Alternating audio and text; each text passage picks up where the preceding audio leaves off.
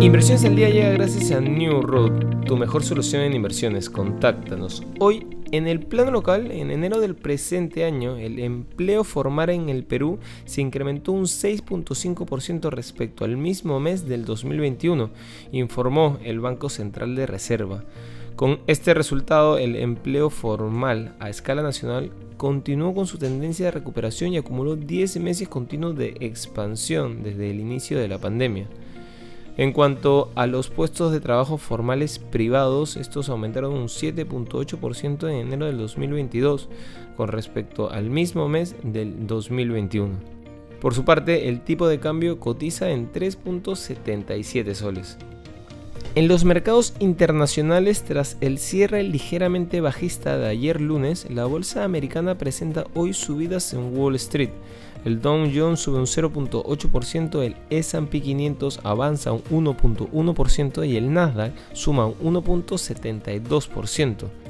Ayer, el presidente del Banco Central, Jeremy Powell, reiteró su objetivo de reducir la inflación hasta el 2%, aunque por primera vez reconoció que no ocurrirá a corto plazo, sino durante los próximos tres años.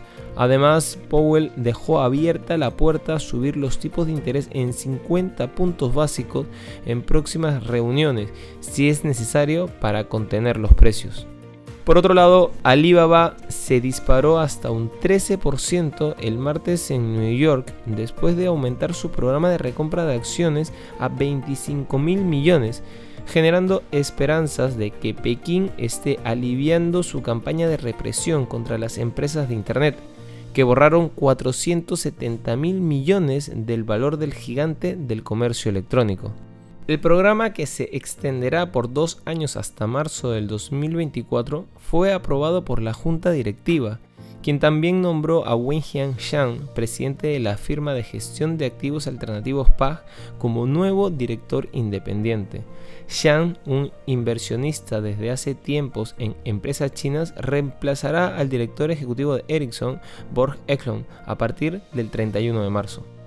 Y no queremos irnos sin mencionar que Nike presentó ayer sus resultados financieros. El gigante estadounidense de moda y equipamiento deportivo ha finalizado los nueve primeros meses de ejercicio, periodo cerrado el pasado 28 de febrero, con sus ventas y beneficios al alza.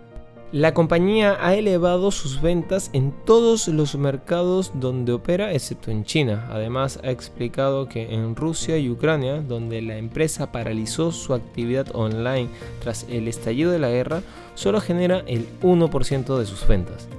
Estas han sido las noticias más importantes de hoy, martes 22 de marzo del 2022. Yo soy Eduardo Ballesteros. Que tengas un feliz martes.